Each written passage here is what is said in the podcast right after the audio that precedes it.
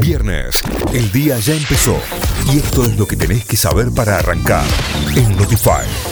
Vamos ahora sí a las noticias, arrancamos la hora informándonos. Se cumple un año del asesinato de Blas Correas y habrá marcha de silencio en Córdoba. Hoy, 6 de agosto, se cumple el primer aniversario de la muerte por una bala policial del adolescente Blas Correas. Desde las 18, familiares y amigos invitan a marchar junto a otras familias de violencia institucional por el centro de Córdoba.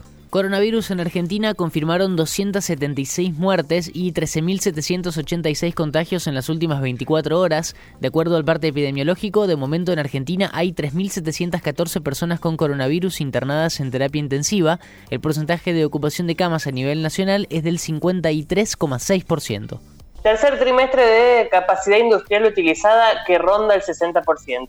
Así lo indica la encuesta PYME del segundo trimestre del 2021 en el sector industrial, el índice registrado es del 10 puntos más altos que en 2019 y llevan tres trimestres consecutivos de normalidad en su actividad a pesar de la pandemia. Aprobaron la ley de rezonificación que permite a San Lorenzo construir su cancha en Boedo. De esta manera, el club podrá volver a tener un estadio en el predio de la Avenida La Plata al 1600, donde funcionó el viejo gasómetro que fue expropiado por la dictadura militar. Laporta brindó una conferencia para explicar la partida de Messi. El presidente del Club Barcelona, Joan Laporta, dio una conferencia de prensa luego de anunciarse la salida de Lionel Messi de la institución por el impedimento del fair play financiero de la Liga de España. El directivo sostuvo que la continuidad del lío implicaba hipotecar el club por medio siglo y que el Barcelona está por encima de todos, incluso del mejor jugador del mundo.